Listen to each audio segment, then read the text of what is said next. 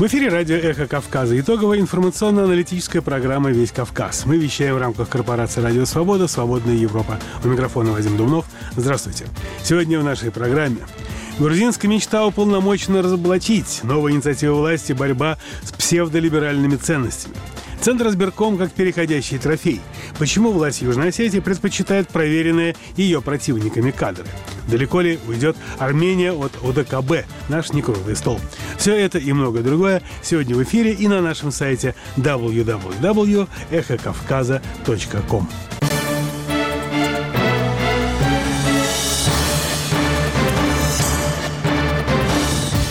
В эфире радио «Эхо Кавказа». Итоговая информационно-аналитическая программа «Весь Кавказ». У микрофона Вадим Дубнов.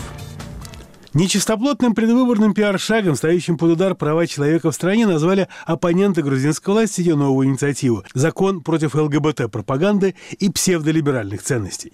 Об этом решении Политсовета на этой неделе сообщил лидер парламентского большинства Мамука Мдинарадзе. И он уже успел обвинить в ЛГБТ-пропаганде всех критиков инициативы из оппозиции и гражданского сектора. Подробности у Мзии Парисишвили. Опасения правозащитников и оппонентов власти по поводу инициативы грузинской мечты принять закон о запрете ЛГБТ-пропаганды не заставили себя долго ждать. Лидер парламентского большинства, исполнительный секретарь грузинской мечты Мамукам Динарадзе сообщил, что намерены буквой закона защитить общество от грядущей ЛГБТ-пропаганды и распространения псевдолиберальных ценностей. При этом Динарадзе сокрушался, что в некоторых странах детям запрещают называть родителей мамой и папой, что у родителей есть право не указывать пол при рождении своих детей, а уже сегодня Мамукам Динарадзе, изучив реакцию критиков, СМИ и соцсети, обвинил всех в пособничестве ЛГБТ-пропаганды. При этом он ссылался на утверждения, исследования, статистику, не называя ни стран, ни организаций, которые подтвердили бы достоверность его утверждения о том, что масштабы ЛГБТ-пропаганды могут стать угрозой для страны. В прошлом и позапрошлом году в официальных структурах, я имею в виду наших дружественных стран, не были учтены оговорки на запрет использования таких слов, как мама и папа, дочь, сын и так далее. А теперь они появились.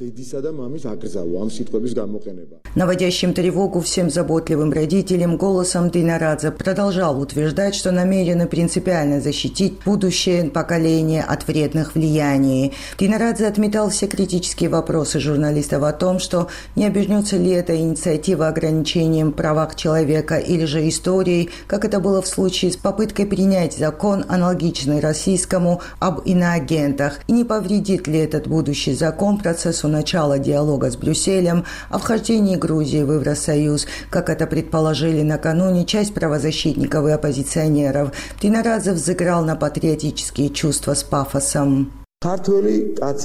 Грузинский мужчина и женщина, гражданин Грузии, никогда не отступит от правды, не откажется от национальной идентичности взамен на европейство.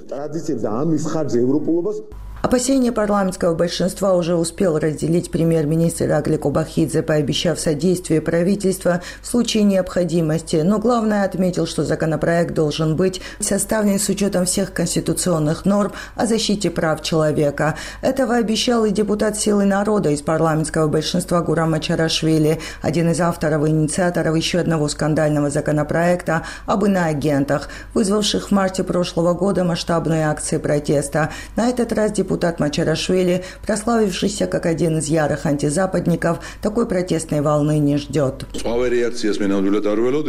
Я не жду острой реакции. Не думаю, что в Грузии найдется какая-нибудь часть общества, которая выйдет и публично заявит, что он сторонник ЛГБТ-пропаганды в Грузии. Кто такое скажет, это окажется в меньшинстве, чьи права должны быть защищены. И мы это сделаем. Но этим законом мы еще раз проучим наших этих псевдолибералов, что защита прав человека одно, а ЛГБТ-пропаганда другое და პროპაგანდის გავრცელება სხვა რამეა. Партия Мачарашвили о необходимости принять новый закон заговорила 26 февраля, опираясь на публикацию «Нью-Йорк Пост». В распоряжении издания оказалась заметка госсекретаря Энтони Блинкина к сотрудникам Госдепа. В нем Блинкин призывает своих коллег в Госдепартаменте использовать гендерно-нейтральные формулировки, когда это возможно, чтобы продемонстрировать уважение и избежать недоразумения. Он также предложил сотрудникам указывать предпочтительные указанные местоимения в электронных письмах и при представлении на собраниях. Депутаты «Силы народа» сочли это достаточным, чтобы посчитать, что якобы угроза ЛГБТ-пропаганды исходит из Госдепа США и что скоро все это будет навязываться на Грузию. Спикер Шалва Папуашвили в тот же день подхватил идею 26 февраля. Он для формальности, хотя и сказал, что у каждой страны свои правила, но закономерным посчитал предположить. Само собой ожидается, что в скором времени в Грузии тоже появятся активисты, которые скажут нам, что монумент «Мать Грузия» больше не должен так называться. Почему такое значение депутаты правящей силы придали письму Блинкина к своим сотрудникам, не скрыла своего удивления посол США Робин Даниган 28 февраля, когда она предстала перед парламентом с докладом. Это не связано с Грузией. Что касается языка гендерно-нейтральной формулировок, в грузинском языке также нет местоимений, обозначающих пол, гендер. Думаю, это интересно. Я гордая мать, сестра, жена, и думаю, каждый должен использовать те формулировки, которые проявляют уважение других, цитирует слова посла IPN. Депутаты стратегии Агмашинебели Пата Манчгаладзе, критикуя инициативу партии власти, заявил – я эту инициативу назвал бы инициативой отчаявшихся фарисеев. Приближаются выборы, им понадобились голоса прихожан церкви. И они стали утверждать, что такие праведны. А что они на самом деле сделали для того, что с 12 лет их правления в стране жизнь шла по правилам истинной веры? Политолог, директор Центра европейских исследований фонда Ронделика Хагогулашвили также считает, что инициатива правящей силы продиктована желанием угодить в том числе и избирателям ультрарадикального толка. Ну, абсолютно, абсолютно, я бы сказал, абсурд это вообще в Грузии вот э, принимать закон о запрещении там пропаганды. Как будто бы ЛГБТ-активисты у нас вот прямо лезут в семьи и угрожают испортить всех детей и тому подобное. Это все надуманные, конечно, какие-то проблемы. Но с помощью этих надуманных проблем они создают себе потенциальных сторонников. Выполнение девяти рекомендаций Евросоюза и все вопросы евроинтеграции властям нужны настолько, насколько они помогут им остаться у власти, продолжает Гугулашвили, напоминая, что 85% населения за евроинтеграцию столько же считает себя частью православной церкви. Но в то же время они хотят интегрироваться есть, э, на своих условиях. На условиях, что они не уступят там грузинскую мораль э, ни в коем случае и наши традиции не будут забыты и тому подобное. Э, как будто бы в Европейском Союзе только над теми работают, чтобы уничтожить традиции малых народов, малых государств, такие как Грузия, и как будто бы Европейский Союз создает какую-то угрозу. Возмущается Каха Гугулашвили. Грузинская мечта, новый законопроект о запрете ЛГБТ-пропаганды собирается инициировать в парламенте через две недели. Зия Парисишвили, Эхо Кавказа, Тбилиси. В Грузии может подорожать бензин. Страна по-прежнему испытывает топливную зависимость от России, которая ввела с 1 марта запрет на экспорт бензина. Грузинские бизнесмены, занимающиеся импортом топлива, уже накопили опыт работы в таких условиях в прошлом году, и дефицита, по мнению экспертов, не ожидается. Но могут подняться цены на бензин марки «Регуляр» на 5-7%. Перспективы рынка исследовал Иракли Рагвелидзе. Прошлой осенью правительство России уже запрещало экспорт топлива. Тогда причиной стал резкий рост рост оптовых цен, и доля российского топлива на рынке Грузии снизилась с 80 до 50%. Цены выросли при этом на 15-20%. Импортерам пришлось возвращаться на стабильные, но дорогие европейские рынки. К примеру, компания «Ромпетрол» получает топливо на румынских нефтеперерабатывающих заводах. Импортеры также работают с болгарскими предприятиями, которые являются собственностью компании «Лукойл». Компания «Галф» возит топливо из Греции. Напомним, до начала войны в Украине Грузия закупала большую часть топлива у стран Евросоюза, Румынии и Болгарии. Но с 22 года рынок почти полностью переключился на подешевевшее российское топливо. Как объясняли специалисты, в самом начале войны Россия пыталась быть за рубеж запасы топлива, чтобы как-то залатать дыру в бюджете, вызванную западными санкциями. Председатель Союза импортеров экспортеров нефтепродуктор Вахтанг Юбашвили считает, что у Грузии уже есть печальный опыт, и страна оперативно переключится на импорт из многих европейских стран. Запрет, введенный на экспорт бензина из России, окажет на Грузию такое же влияние, как и на другие страны. Помните, Мишустин в прошлом году сделал политическое заявление о том, что если кто-то хочет дешевого российского топлива, он должен вступить в Евразийский союз. Но мы очень быстро начали импортировать топливо из европейских стран, поэтому никакого дефицита не было и не будет. Нашему рынку ничего не угрожает. Цены могут немного измениться, но мы не можем об этом говорить заранее, поскольку не знаем, какими будут закупочные цены.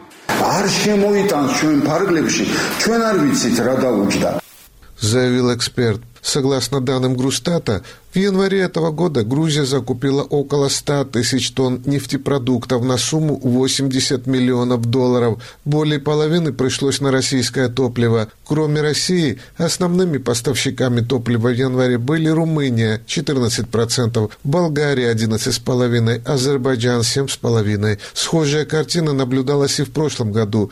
Тогда на долю Российской Федерации пришлось половина объема.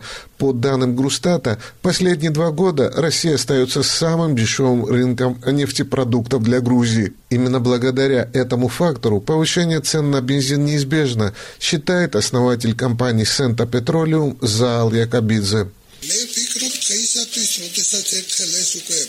Конечно, импорт топлива с российского рынка осуществляется по сниженной цене по сравнению с другими рынками. Формирование цены дополнительно зависит от таких факторов, как изменение цен на международном рынке, а также от того, насколько стабильным будет курс грузинского лари.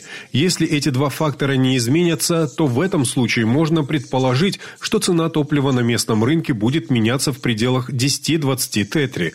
Корректировка цен начнется приблизительно через 10 дней после запрета.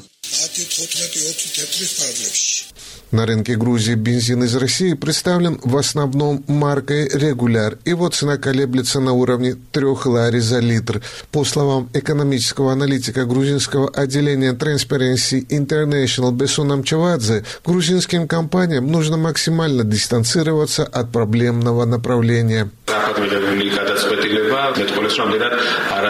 Неожиданное решение российского правительства еще раз демонстрирует, насколько слабо прогнозируем российский рынок. Только благодаря этим запретам грузинские компании не должны сильно зависеть от поставок из Российской Федерации. Даже если отбросить политическую составляющую, чисто не по-деловому иметь дело с людьми, которые в любой момент могут перекрыть канал. Впрочем, по всей видимости, грузинскую мечту эта проблема особенно не волнует. Председатель комитета по процедурным вопросам и регламенту парламента Иракли Кадагишвили говорит, что не видит никаких вызовов. Грузия – страна с открытой экономикой. Она не зависит полностью ни от одного рынка, в том числе от российского. Если Россия по той или иной причине прекратит экспорт тех или иных товаров, у нашего бизнеса будет множество альтернатив по любому из направлений. Импортеры завезут и зерно, и бензин, если Россия запретит их экспортировать. Между тем, похоже, что проблемы с топливом намечаются и у двух самопровозглашенных образований Абхазии и Южной Осетии. Согласно публикациям в российских СМИ, несмотря на то, что временный запрет на экспорт не касался согласованных объемов поставок в Абхазию и Южную Осетию автозаправочные станции Юга-Сет нефтепродукта не функционировали более 10 дней из-за дефицита бензина. С сегодняшнего дня поставки возобновились, и по информации министра экономики Сармата Котаева, отсутствие топлива было связано с тем, что в январе окончательно устанавливались условия контракта с Роснефтью, которая является единственным поставщиком нефтепродуктов. Ранее схожие проблемы наблюдались и в Абхазии, причем то время, когда оппозиция выступила против решения российского правительства, согласно которому возить нефтепродукты в Абхазию могут лишь Роснефть и ее бизнес-партнеры. Мы считаем, что данное постановление нарушает экономические права, свободы самих компаний России, которые многие годы сотрудничают с топливными компаниями Абхазии, говорилось в обращении оппозиции от 5 февраля. По мнению многих аналитиков, запрет на экспорт российского бензина обусловлен войной в Украине. В январе-феврале четыре нефтеперерабатывающих завода в России, том числе в Волгограде, Краснодарском крае, Туапсе и Усть-Луги, были повреждены в результате атак украинских беспилотников. Тогда же крупная поломка произошла на Нижегородском НПЗ. Из Тбилиси Иракли Урагвелидзе специально для «Эхо Кавказа». В Абхазии все внимание на этой неделе было приковано к парламенту, самопровозглашенной республики, в котором на рассмотрении находится несколько вызывающих острое недовольство законопроектов. Оставался в информационной повестке и глава МИД Инал Ардзинба, который продолжает свою борьбу с международными организациями. Итоги недели подводит редактор абхазской нужной газеты Изида Чаня. На сайте нужной опубликована аудиоверсия этого материала. Мы предлагаем ее вашему вниманию. На нынешней неделе в центре внимания общественности была сессия парламента. В повестке дня значился вопрос о внесении поправок в статью Уголовного кодекса о клевете. Поправки, представленные прокуратурой, без сомнения, появились во исполнение указания главы государства, который умудрился публично призвать правоохранителей к борьбе с инакомыслием на отчетном заседании коллегии прокуратуры. Прокуратура решила облегчить себе данную задачу и получить право называть клеветой всю неугодную президенту и его окружению информацию, прозвучавшую как в социальной сети, так и в любом другом пространстве. Принятие поправок позволило бы прокуратуре возбуждать дела без заявлений униженных и оскорбленных на основании каких-то внутренних ощущений, наверное, генерального прокурора. Общественность, правозащитники и журналисты накануне заседания сессии парламента отвлеклись от всех других дел и тем и подняли такой шум, что из повестки дня поправки к статье о клевете выпали, а их существование в повестке дня. Еще вчера свидетельствовало только наличие на заседании парламента прокурора Адгура Агарба, который должен был выступать основным докладчиком по данному вопросу. Главные аргументы противников принятия поправок – ограничение свободы самовыражения, что уже само по себе нарушение основополагающих законов Абхазии, преследование оппонентов власти, фактическое установление цензуры вопреки закону о СМИ и праву граждан на доступ к информации. Прогнозируемые последствия сужения информационного пространства до подконтрольных власти СМИ, ухудшение ситуации с нарушением прав человека, повышение уровня коррупции и, конечно, кардинальная смена курса с демократического на авторитарный.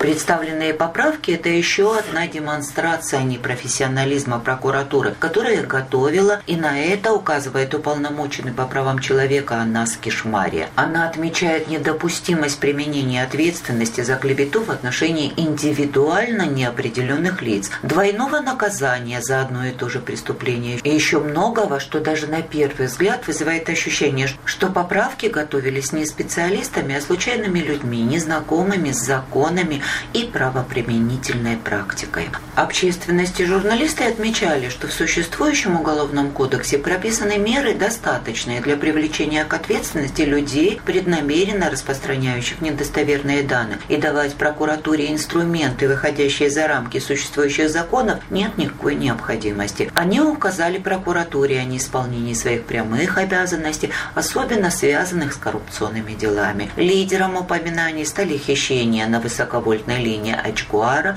и подарки олигархов сотрудникам администрации президента. Однако выпадение поправок из повестки 28 февраля совсем не означает, что парламент не вернется к ним на следующем заседании, потому как никакой информации о том, что инициатива отозвана, или о том, что депутаты проголосовали против рассмотрения проекта, не прозвучало. То есть парламент не использовал прописанные в законодательстве механизмы, которые обязывали бы законодательный орган не возвращать возвращаться к этому вопросу хотя бы какое-то время. Поэтому надо ожидать, что после проведения разъяснительной работы с депутатами, выражающими несогласие с принятием поправок и доведения их численности до большинства, поправки вернутся в повестку дня. Еще одним поводом для общенародного торжества стало решение парламента внести изменения в закон о международных договорах. Парламент обязал президента, правительство и Министерство иностранных дел предоставлять на ознакомление депутатов депутатам за 10 дней до подписания все международные договоры, которые подлежат и не подлежат ратификации парламента. Я согласна с теми, кто считает, что таким образом депутаты выразили недоверие исполнительной власти, кулуарные решения, которые не раз становились поводом для общественной напряженности. Но это только одна сторона вопроса, потому как никаких ограничений для исполнительной власти данная норма не содержит. Депутаты могут только ознакомиться с международными документами и при желании придать их огласке. Все это больше похоже на попытку парламента реабилитироваться после позорной ночной ратификации о передаче в собственность России госдачи в Пицунде. Но даже при всем при этом констатация факта недоверия президенту и правительству вызвала шок у некоторых депутатов. И они стали публично заверять общественность, что ни о каком недоверии Аслану Бжане речи не идет. Привлекло внимание забавное заявление депутата Эмурба, который посоветовал общественным и политическим деятелям вспомнить свое политическое прошлое. Это была цитата. Реакция социальных сетей не заставила себя ждать.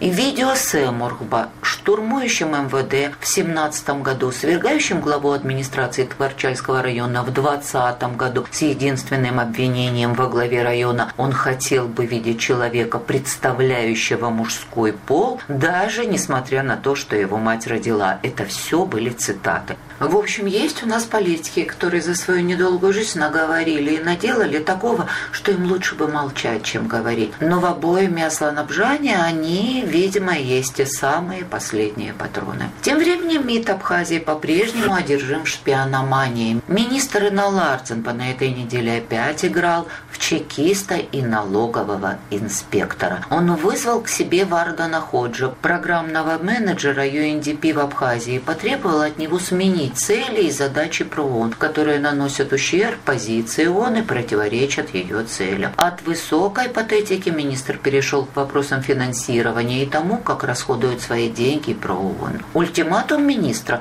на официальном сайте ПРООН должны быть изменены цели проекта деоккупация Абхазии и противодействие пагубному влиянию Кремля и размещен список абхазских информационных ресурсов, финансируемых ПРООН с указанием целей и задач и объемов их финансирования. Срок до 7 марта, после чего МИД Абхазии предпримет современные и адекватные меры реагирования. И надеюсь, что если это случится, Инна Ларценба принесет мне изидичане и другим моим коллегам свои личные извинения. Здесь бы следовало поставить улыбающийся смайлик, потому как ничего не говорит о том, что у распоясавшегося министра есть манера признавать свою неправоту. Ну да бог с ним, с министром. Чем занимался глава государства на этой неделе. Аслан Бжани использовал свое пребывание в нашей стране для приема глав администрации районов. Они ему отчитывались о потрясающих успехах, перевыполнении планов и грандиозных мечтах о будущем. Каждый по отдельности. Но главы администрации заканчиваются, а времени до выборов еще много. А 1 марта, видимо, в честь первого дня весны главой Конституционного суда избрана Сватья Аслана Бжани Диана Пилия. Вот так создается весеннее настроение и ощущение радости перед Международным днем всех женщин и уверена, что на сей раз гендерных протестов, а теперь уже депутата Эмарупа, не будет. К неполитическим новостям побережье Сухума усыпано трупами чомги. Государственные экологи утверждают, что это нормальное сезонное явление, а те экологи, которые могут не сегодня-завтра стать иноагентами, пытаются спасти водоплавающих, собирая обессиленных животных на берегу и выхаживая их собственными силами. Падеж Чомги совпал с гибелью рыбаков на турецком судне, ловившем рыбу у берегов Абхазии. Погибли три рыбака. Двое были доставлены в больницу с тяжелыми отравлениями. Версия о том, что в трюмах сгонила рыба, которой отравились моряки, не подтверждается. На судне не было рыбы. Но возможно, что было что-то другое, что пагубно влияет на людей и на птиц. Но экологический прокурор безмолвствует, поэтому мы можем только прислушаться к словам российского орнитолога Александра Дворецкого, который предположил, что массовая гибель чомги на Сухомском побережье может быть вызвана токсином, поражающим центральную нервную систему. Это был материал нужной газеты. Итоги подводила ее главный редактор Изида Чани. А теперь о том, как итоги абхазской недели выглядят в газетных заголовках. Обзор прессы, подготовленный абхазским автором, читает Кети Бочеришвили. Агентство социальной информации АПСНы пишет, что вопрос принятия закона об иностранных агентах по-прежнему остается ключевым в сегодняшней новостной повестке.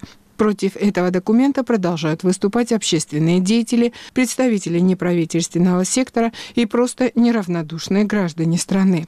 Агентство публикует мнение дочери кавалера ордена Леона от Гура Иналыпа Наалы Иналыпа. Одна из высших и фундаментальных ценностей нашего народа – это ценность свободы. Свободы не в смысле вседозволенности, а в смысле свободы духа, свободы мысли, свободы слова, свободы выбора и ответственности за них. Умение вести диалог деликатно, аргументированно, с уважением к оппоненту, терпеливо, соблюдая все законы народной дипломатии, которыми абхазы хорошо владели, было одним из главных достоинств. События, происходящие в нашем обществе, обществе последнее время не могут не беспокоить. Чем руководствуются люди, которые ратуют за принятие закона об иноагентах в нашей стране? Ведь они абхазы. Как они сами себе объясняют это стремление и как не понимают, что наступают тем самым на то, что всегда было жизненно важным, основополагающим для нашего народа? На то, что формировало нас как народ и то, что помогало нам сохраняться как этносу. А может, эти люди забыли или вовсе не знали, за что наш многострадальный народ боролся на протяжении почти всей своей истории. Может, они не знали, что он боролся за свободу, за возможность свободно говорить на своем языке, за возможность свободно писать о своей истории, за возможность свободно доносить свою позицию, за свободу своей земли. Репрессии, доносы, аресты, казни, пытки, страх и ужас. Забыли? Мы ведь все это уже проходили. Мы ведь так от этого пострадали. Нас ведь каждый раз отбрасывало назад с колоссальными потерями. Важно об этом не забывать. Важно, чтобы никогда не повторить. Принятие закона об иноагентах недопустимо в нашей стране. Нала и Налыпа считают, что все манипуляции, подмена понятий, пропаганда, клевета и дезинформация направлены на то, чтобы запугать общество, заставить молчать тех, кто критикует, кто с чем-то не согласен, кто мешает и кто неудобен, лишить людей возможности участвовать в жизни своей страны. Общественный деятель Дмитрий Гварамия на своей странице в сети Facebook высказал мнение по поводу послания президента России Владимира Путина Федеральному собранию. Слушая сегодня послание лидера России, который говорил о будущем своей нации, ее возрождении, погруженного в проблемы простых учителей, вплоть до отдельного поручения повышения оплаты за классное руководство, пришел к мысли, что по-хорошему завидую нашему соседу, как заскучали мы, когда нам не ставят таких амбициозных и важных задач и пытаются свести все интересы народа к простым потребностям. Наверное, время пришло переосмыслить пройденный путь. Большое видится издалека. И действительно, у нас есть фундаментальные завоевания и успехи. В свое время мы показали, что умеем успешно противостоять как экономическому, так и политическому давлению, что можем добиваться значительных результатов в крайне сложных условиях. Определенно сделано уже немало, и даже если сильно стараться, трудно разрушить эти завоевания. Навязываемая идеология беспомощности народа не смогла прижиться и уже дает совершенно обратный эффект, нежели тот, на который рассчитывали создатели. Острое ощущение того, что мы на пороге важного этапа, что нужно сделать небольшое усилие, и мы выйдем из общего состояния оцепенения. И тогда нет цели и задачи, что будет недостижимо для абхазского народа. Директор благотворительного центра «Мы вместе» Милана Аджба на своей странице в сети Facebook написала пост, посвященный проблеме, с которой сталкиваются люди с ограниченными возможностями здоровья. По ее словам, технические средства реабилитации играют огромную роль в повседневной жизни людей с ОВЗ. Именно поэтому вопрос освобождения от налогообложения при ввозе технических средств для реабилитации, колясок, костылей и так далее в республике стоит стоит особенно остро. Она напомнила, что парламент Абхазии 28 февраля 2024 года освободил от налогообложения при ввозе в республику растворимые рыбные продукты или продукты из морских млекопитающих, оцинкованную рулонную сталь, проволоку из железа или нелегированной стали. Я, как человек с ограниченными возможностями здоровья, не могу пройти мимо этого вопроса. Коляски и костыли не производятся на территории нашей страны, а людей, нуждающихся в таких значимых для жизни средствах, много. Подавляющее большинство нуждающихся – это дети, Дети, которые растут. И как пример, коляска меняется по мере роста ребенка. Сколько нужно колясок ребенку от 3 до 18 лет? Может, одна, а может быть, три? Пять колясок необходимо, пока ребенок растет. Не буду сейчас расписывать, что взрослые люди с ОВЗ также нуждаются в периодической смене колясок, которые приходят в негодность. Обзор пресс, подготовленный абхазским автором, читала Кети Бочеришвили.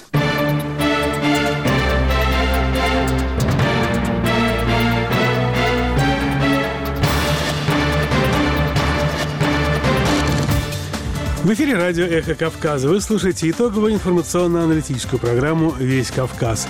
Время короткого выпуска новостей. Израильская сторона в основном приняла предложение о шестинедельном перемирии в секторе Газа с палестинской группировкой «Хамас», признанной террористической в США и Евросоюзе. Об этом сообщает CNN, а Financial Times со ссылкой на представителя Белого дома.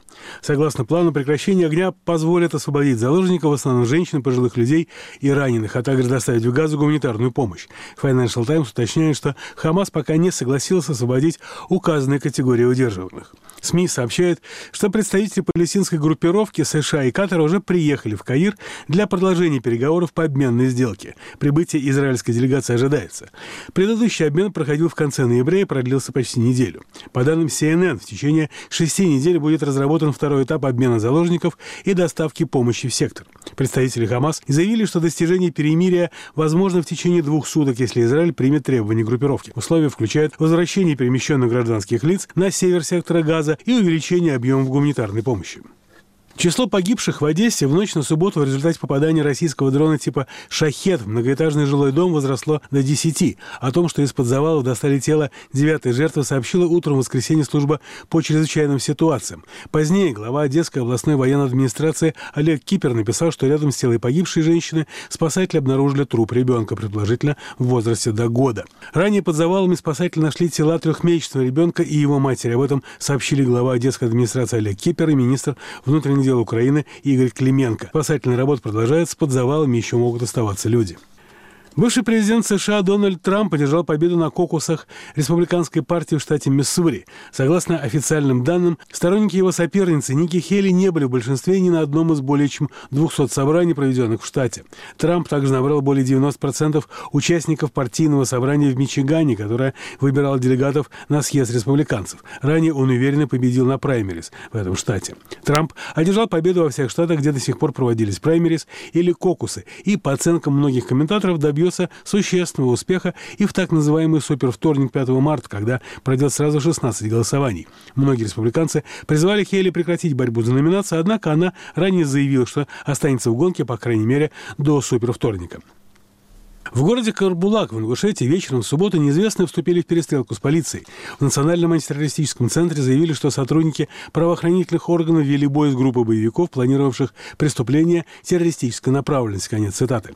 Согласно последним данным, были убиты шесть человек, которые забаррикадировались в доме и вели огонь по бойцам спецназа.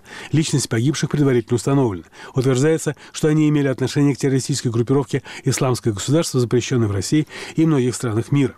На видео с места события были слышны звуки одиночных взрывов и автоматных очередей, после чего в жилой дом прилетает снаряд. На кадры попал взрыв, сообщает Кавказ Реалии. Эхо Кавказа. Новости. Отменена российская конференция по искусственному интеллекту OpenTalks.ai, которая должна была пройти 6-7 марта в Тбилиси, Pullman Тбилиси Axis Towers, сообщает агентство новости Грузии. В заявлении отеля говорится – После того, как нам стала известна дополнительная информация о конференции opentalks.ai, руководство Pullman Tbilisi Access Towers приняло решение не проводить указанные мероприятия на территории отеля. Решение отменить конференцию независимо от потенциальных финансовых последствий подчеркивает приверженность и непоколебимую поддержку Pullman принципов международного сотрудничества и ценностей. Конец цитаты. СМИ обратили внимание, что в качестве участников конференции в Тбилиси были заявлены представители российских организаций, находящихся под санкциями. Конференция проводилась в России с 2018 года, но в прошлом году местом встречи стал Ереван. В этом году организаторы обещали обширную программу в Грузии. Кроме конференции, экскурсии, дегустации и лыжный тур. Участникам и партнерам организаторы обещают вернуть деньги. По данным Грузинской национальной службы статистики, в высших учебных заведениях Грузии учатся 30 701 иностранные студенты. Их число увеличилось на 22,5% за последний учебный год. В 2022-2023 учебных годах в грузинских вузах обучались 25 069 иностранных студентов. Грустат публикует и список стран, из которых чаще всего студенты приезжают учиться в Грузию. В частности, на первом месте Индия – 16 457 студентов. Далее идут Иордания – 2104 студента, Израиль – 1904 студента и Египет – 1073 студента. В целом, за 2023-2024 год количество студентов высших учебных заведений Грузии составило более 177 тысяч, что на 10% больше, чем в предыдущем учебном году, пишет «Сова». Граждане с онкологическим диагнозом провели в Тбилиси акцию здания парламента, сообщает «Сова». Основное требование участников митинга к властям – финансирование лечения и снятие лимитов 25 тысяч лари. Больным, находящимся в тяжелом финансовом положении, приходится прекращать жизненно важные процедуры, заявил один из участников акции. Эхо Кавказа.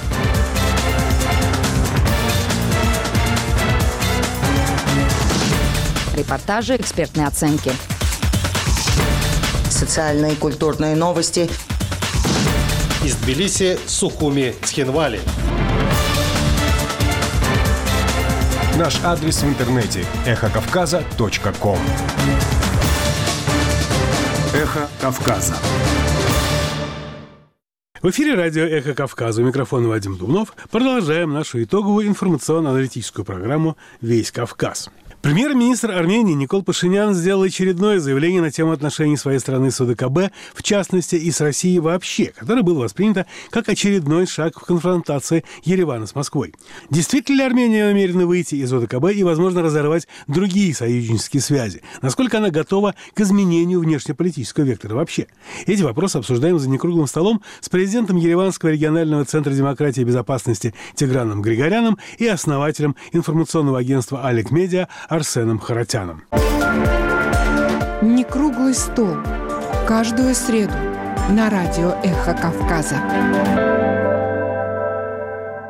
Прежде всего, правильно ли перевели заявление Пашиняна, потому что, на самом деле, мне кажется, там осталась какая-то двусмысленность. Там многие восприняли это как заявление о приостановке членства в ВДКБ, а как мне показалось, на самом деле, это была скорее констатация факта этой приостановки, которая имеет место уже последние а, несколько месяцев. Как по-вашему, Арсен? Можно сказать, еще больше года. Наверное, начиная с 2022 года Армения прямо констатировал тот факт, что, в принципе, ОДКБ не работает работает, и когда слово идет про Армению, в общем-то, это до сих пор одни лишь политические заявления. Никакого формального процесса мы пока не видели. Так что, в принципе, не ясно вообще, есть ли механизм того, как та или иная страна может или будет выходить из этого союза. А, Тигран, я вас тоже спрошу, из стилистики или грамматики этого заявления. Речь идет о том, что действительно а, Пашинян анонсирует какой-то решительный шаг в отношении этой структуры, или он просто жалуется, так сказать, сетует на сложившийся порядок вещей. В принципе, согласен, что это больше констатация факта, чем какое-то новое заявление. Этот процесс, я согласен с Арсеном, начался в сентябре 2022 года, когда Армения поняла, что, в принципе, э, те механизмы безопасности, которые должны были действовать э, в случае атаки на территорию Армении, они действуют. Армения начала процесс диверсификации своих отношений, внешнеполитических отношений и отношений в сфере безопасности, деятельности. И вот это де-факто заморозка членства в ОДКБ началась именно с этого момента, когда Армения начала бойкотировать свое участие в организации. Помним, что Пашинян не подписал финальное заявление саммита ОДКБ в Ереване. Ереван демонстративно отказывался и отказывается от участия, например, в военных учениях ОДКБ. Ереван отказался от, от квоты на должность заместителя генсекретаря ОДКБ. Проблема вот этих интервью Пашиняна западным изданиям состоит в том, что очень часто контекст пропадает в этих интервью. То есть он говорит что-то, что очень хорошо известно внутри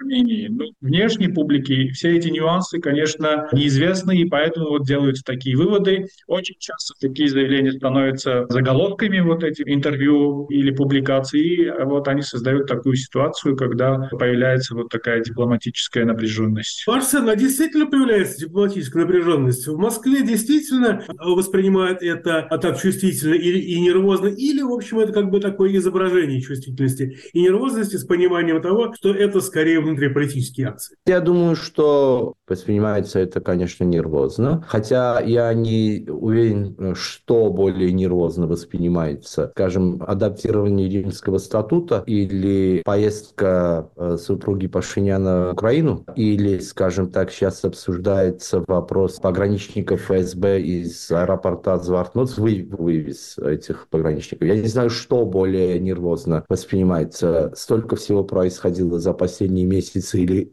два года, что... Но факт в том, что это, в принципе, понятно, что российский клуб где э, до какого-то периода Армения якобы получала какие-то льготы на вооружение, но и есть, конечно, двухсторонние договоренности с Россией и по направлению обороны, где еще э, таких больших изменений не наблюдалось. В контексте ОДКБ мы не только ничего не получали, какая разница тогда, зачем оставаться в этом клубе? Всегда Арсен уже расширил э, тему нашего разговора. Заявление про ОДКБ было интересно скорее даже не самим, не самой темой ОДКБ, а тем, что она вошла в этом тексте в резонанс а с другими обвинениями России и в том, что Пашиняна пытались свергнуть, и была вспомнена история с Ситраковым. Почему именно сейчас и именно в Париже Пашинян решил собрать воедино, по-вашему, все это в единый букет, а все эти претензии? Мне кажется, это не новый момент. То есть Пашинян делает такие заявления, и этот процесс начался после окончания Второй Карабахской войны. Мысль идет черным по белому, что Россия, например, виновата в нашем нашим поражением в 2020 году. Эти претензии, говорит об этих претензиях на протяжении последних трех-четырех лет.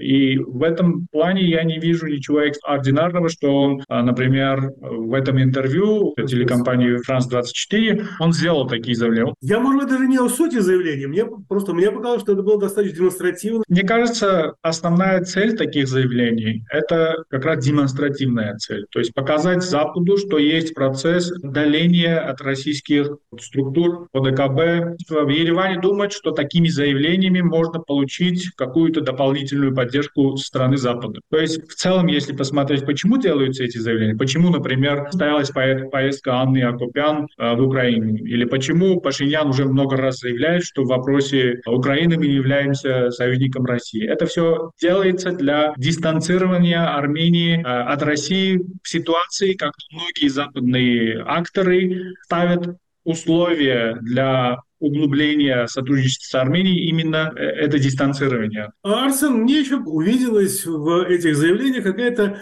ну, такая же нарочитая недоговоренность. Когда э, Пашинян говорит о Сетракове, он говорит об этом э, спустя полгода после того, как это случилось, и поезд, в общем-то, ушел. Когда, идет речь об, ОДКБ, мы еще раз подчеркиваем, что речь идет о констатации, о, а не о выходе. А когда сейчас идет, уже сейчас речь не об интервью даже, когда речь идет о выводе российских пограничников из Звартноса, а не идет речь о выводе российских пограничников вообще. А Звартноса, ну, не самое впечатляющее место их пребывания. Это работает на версию Тиграна о том, что это скорее демонстративные какие-то а, символические шаги, или есть в этом какая-то реальная а, ну, политическая подкладка? Ну, я не соглашусь с тем, что Звартноц – это не самое демонстративное место. Мы блокированы со стороны Азербайджана и Турции. Единственная другая граница, которая, где русские пограничники стоят до сих пор, это граница с Ираном на юге, а на севере это единственная граница Армении, где русских пограничников нет. Визуально или с точки зрения оптики это довольно-таки серьезно воздействует. Вы представьте, европеец или американец или кто-либо другой, который прилетает в Армению, и вот на границе их встречают какие-то русские ФСБ. Это очень серьезная тема, и не раз я в свое время еще лет 20 назад работал в области туризма. Это первый вопрос, который задавали. Так что я бы не рассматривал это таким символическим шагом. А тут еще есть, конечно, политическая правовая база. Есть, э, как вы знаете, значит, российская вторая база в Гюмри. Там работает одна база, я имею в виду правовая двухсторонняя договоренность. Есть российские пограничники на юге. А вот то, что в Звартноте с 90-х годов стоят а, российские ФСБшные пограничники, а с ними э, договоренность на бумаге то была подписана только в 2013 году, кстати, при Серже Саркисяне. То этого вообще ничего не было. И вот я как вижу или как мне представляется, армянские власти увидели, что это одна из легких легких возможных решений и э, пошли на это, что я считаю хорошим шагом, в принципе, не только с точки зрения пиара антироссийского товара, который можно продавать в Брюсселе и в Вашингтоне, а, в общем-то, именно э, с точки зрения суверенитета Армении. С Сигаром соглашусь с тем, что больше объявлений, чем, в принципе, пока еще серьезных шагов, но надо иметь в виду, что за последние два года на самом деле происходили фундаментальные вещи. Ну, кто бы представил Европейскую мониторинговую миссию на территории территории Армении. Кто бы представил такого рода вещи после того, как было решение Гааги э, про Путина, в Армении ратифицировали римский статут. Наверное, один из самых важных заявлений, которое было сделано, это еще в прошлом году в Страсбурге в, заявлении Пашиняна о том, что Армения согласна интегрироваться с Европой до того уровня, до какого Европа может, э, будет считать возможным. Тигран, насколько системно эта попытка отдалиться от России и э, сблизиться с Западом, если я правильно понимаю, все-таки два разных процесса, да, и две разных а, технологии. И в какой степени они ситуативны, действительно завязаны на карабахский сюжет. А если сейчас что-то изменится, гипотетически, да, скорее всего, нет, да, есть объективные предпосылки, но если бы, фантазируем, что-то изменилось в карабахских подходах Москвы, а все это было бы забыто или это уже а, все-таки достаточно необратимый процесс? Ну, к сожалению, нужно отметить, что карабахская страница уже закрыта, и уже от подходов Москвы, можно сказать, ничего не зависит на, это, на данном этапе. Я все-таки не соглашусь э, с ремарками Арсена про то, что это какие-то фундаментальные шаги, которые имеют под, под собой какую-то стратегию. Если, например, обсуждаем вопрос э, европейских наблюдателей, то это же понятно, что это результат российско-украинской войны. То есть до начала российско-украинской войны невозможно было бы представить ситуацию, когда Ереван мог бы, например, пойти на такой шаг. И это решение, можно сказать, больше вынужденное. Это решение было, было принято после сентября как раз 22 года, когда российские механизмы безопасности не сработали, и было осознание в Ереване, что нужно вот восполнять этот вакуум силы какими-то другими маленькими компонентами, которые, конечно, не могут полностью заменить российский фактор, но которые могут стать частью какого-то нового жидкого а, баланса. Та же самая ситуация на самом деле и с, с ратификацией римского статуса. Этот процесс был начат задолго до того, как было решение по Путину. Вся проблема этой ситуации состояла в том, что армянская бюрократия настолько медленно работала, и армянские другие институты настолько медленно работали, что это все совпало именно с этим решением. То есть если бы там Конституционный суд принял бы это решение по конституционности пораньше, то, то этой ситуации вообще, вообще э, не было бы. В целом, если посмотреть на политику правительства Пашиняна после окончания войны 2020 года, то эта политика полностью была в сфере российских представлений. После, на самом деле, в конце Второй Карабахской войны Россия уже на, начала расползаться на юг в военном смысле, когда Россия получила, в принципе, военное присутствие в Сюнике, в других регионах Армении. Было решение об отправке войск в Казахстан, и в котором Пашинян принимал очень, очень активную роль. Он даже называл это активизацией инструментов ОДКБ, то есть даже ставил это как, как какую-то заслугу. Что касается заявления о том, что мы готовы интегрироваться в Европу, насколько Европа захочет. Мне кажется, это как раз говорит о том, что нет никакой четкой политики, никакой четкой цели. Потому что процесс евроинтеграции – это прежде всего решение государства, которое хочет интегрироваться. Европа вместо тебя не будет принимать решения и не будет говорить, насколько ты должен интегрироваться или нет. Между прочим, из той же серии заявлений о том, что мы не выходим из ОДКБ, но ОДКБ выходит из нас, из Армении. Что, что это означает, никто до сих пор не знает и никто не объяснил. Это в целом вот такие роды заявления показывают, что какой-то четкой стратегии нет. Нет ответа на вопрос, куда мы движемся, почему мы движемся, движемся ли мы куда-нибудь или нет. А в Москве это понимают? В Москве, мне кажется, много, много чего не понимают. Это, мне кажется, проблема политических режимов, которые существуют в Армении и России, потому что они очень разные, они разговаривают на разных языках. И очень часто вот эта коммуникация не получается. Все объяснения мнение армянской стороны, например, по тому же вопросу римского статута, что, например, это не антироссийское решение, я не думаю, что а, хорошо понимаются стороны Москвы. Они со стороны России это воспринимаются как а, антироссийские именно шаги. Хотя армянская сторона до ратификации вела переговоры по тому, чтобы, например, в случае России, в случае Путина не действовали вот эти все регуляции, которые существуют Э, по этому статусу. Поэтому я думаю, что нет, не понимают, но есть и другая ситуация, что, конечно, сейчас у России недостаток ресурсов на Южном Кавказе, и те шаги, которые могли бы быть приняты, например, до начала войны в Украине, если бы Армения пошла бы на такие шаги, сейчас, конечно, они не могут принимать такие шаги, даже если посмотрим на э, экономические инструменты давления. Сейчас есть, конечно, какие-то сигналы, а вот эта вся ситуация с Джермуком и до этого э, проблемы с Э, с импортом э, каких-то видов э, товаров. Ну, Россия сейчас понимает, что даже такие страны, как Армения, очень важны в плане экономического взаимодействия, и поэтому нет никаких резких шагов. Арсен, насколько велик еще ресурс дальнейшего отдаления Армении от России? Что еще она может сделать? И, сможет, и можно ли ожидать действительно каких-то конкретных шагов, а не таких вербальных акций? А, и каковы риски, с другой стороны? Многое всего еще может произойти. Мы дойдем до этого. Я просто просто, просто ремарка по поводу того, что Тигран сказал. Все правильно о том, что, конечно, многое начало происходить после украинской войны. Это может быть связано, и по всей вероятности так и есть. Но я говорю о том, что невозможно было представить года три назад, или два года назад даже, чтобы армянские власти открыто заявляли о том, что они заинтересованы в вовлечении других либо э, систем безопасности. После этого еще были визиты, э, наверное, за последние год или два в Армению приезжало больше западных высокопоставленных политиков, чем когда-либо за историю Армении. То но это не замена системы безопасности. Понятно, но это разговор о том, как мы это будем делать. Система безопасности не меняется за день. И это не только про амуниции и оружие, что тоже происходит. Вы знаете, индийский канал, где у нас тоже есть проблемы с транспортацией. Везде, на самом деле, одна из самых больших проблем. Кроме того, что вот бывают договоренности о том, что будут те или иные амуниции амуниции а, тоже, той же Франции, тут логистика и перевозка становится следующей проблемой, но об этом можно говорить потом. Что еще может произойти? Может произойти а, альтернативная энергетическая система в Армении на, именно с точки зрения маленьких атомных станций по договоренности с американцами. Этот разговор тоже идет, как вы помните,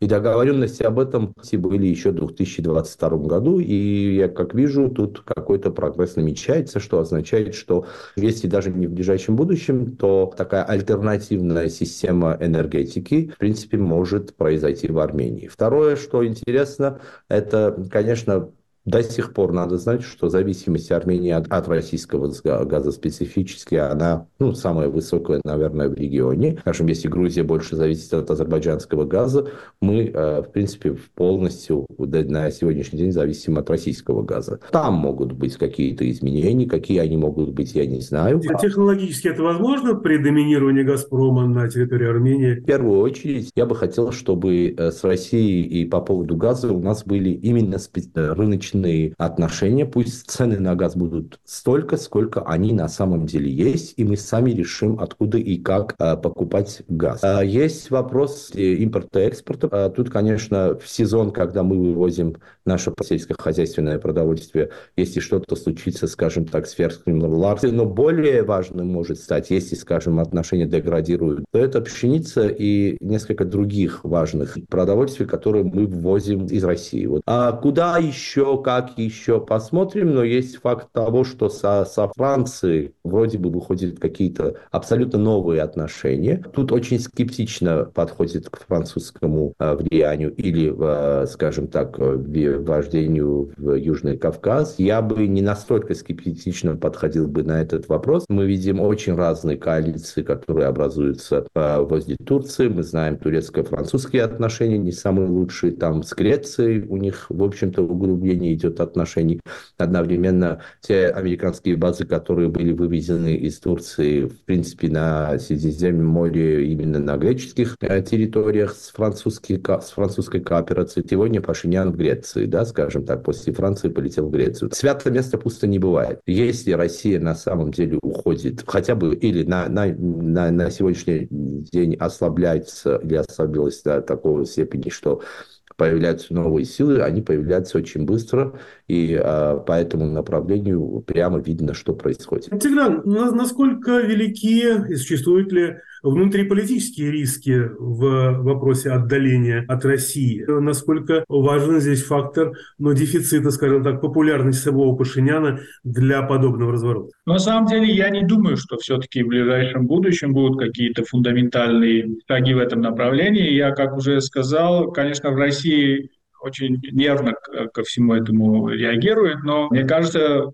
у Москвы все-таки есть какие-то красные линии, и эти красные линии более или менее понятны. То есть формальный выход из ОДКБ, например, мне кажется, для России является красной линией, это правительство не может не учитывать эту позицию России, потому что, да, позиции России стали более слабым, но Россия все еще имеет очень огромное присутствие на Южном Кавказе. Вот это структурное влияние России на Армению очень большое, и в этих условиях невозможно это все учитывать. Что касается внутриполитических каких-то последствий вот этих шагов, шагов, я не думаю, что есть какой-то серьезный риск политической дестабилизации, потому что, да, у Пашиняна рейтинг маленький, но у других, то есть никого рядом на данный момент э, по популярности нет.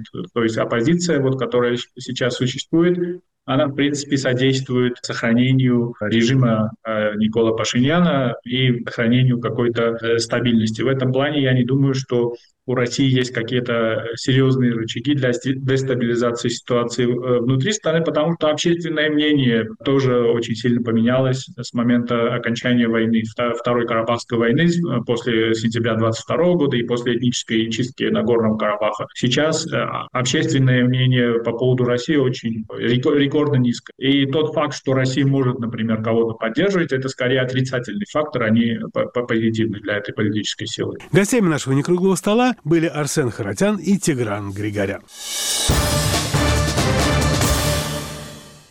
Накануне избирательной кампании в самопровозглашенной республике Южная Осетия оппозиционные ресурсы ополчились против председателя избиркома Эмилии Гагиевой. Пока не ясно, чего конкретно добивается оппозиция, но можно судить о причинах ее обеспокоенности. В этом пытался разобраться наш юго-осетинский автор. Эхо Кавказа. Кавказа. Информационные ресурсы Анатолия Бибилова развернули кампанию по дискредитации председателя Центра избиркома Эмилии Гагиевой под прицелом ее личной жизни и профессиональная деятельность. Гагиевой приписывает даже попытку госпереворота.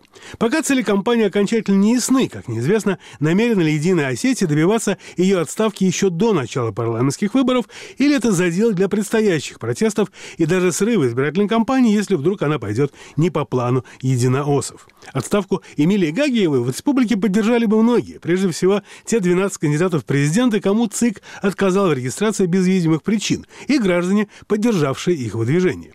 Но упреки в адрес председателя ЦИК из лагеря единоосов выглядят довольно странно, если вспомнить, что Эмилия Гагиева – кадровая находка Анатолия Бибилова.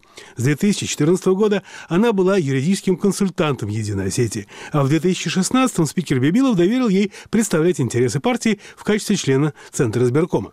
После победы на президентских выборах в 2017 году Анатолий Ильич назначил Эмилию Радиковну начальником государственного правового управления администрации президента. Наконец, в августе 2021 года, за полгода до президентской избирательной кампании, Анатолий Бибилов назначает Гаги его председателем Центральной избирательной комиссии.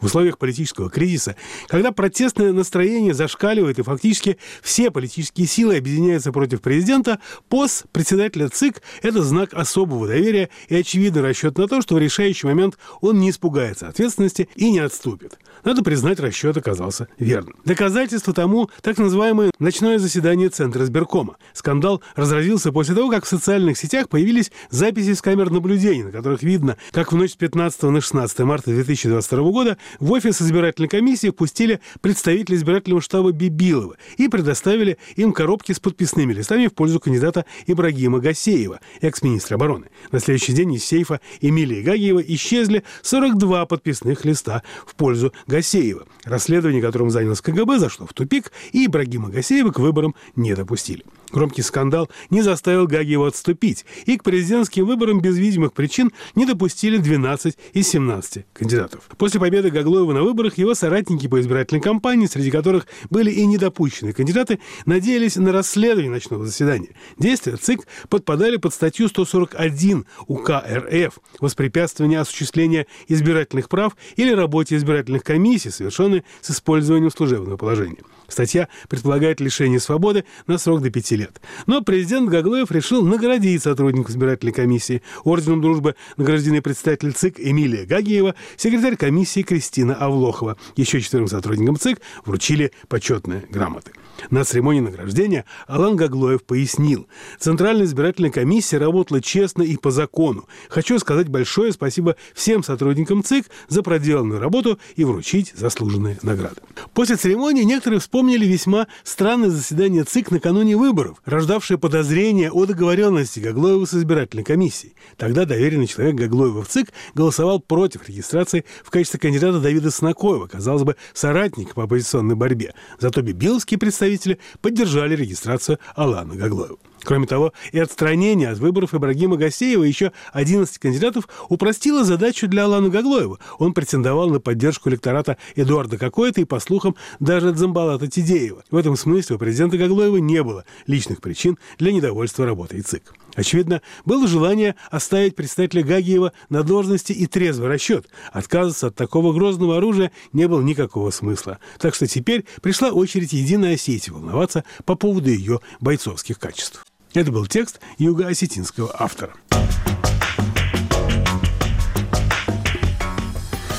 В эфире радио «Эхо Кавказа». Вы слушали итоговую информационно-аналитическую программу «Весь Кавказ». Мы вещаем в рамках корпорации «Радио Свобода. Свободная Европа». Вел программу Вадим Дубнов. Всего доброго. До завтра.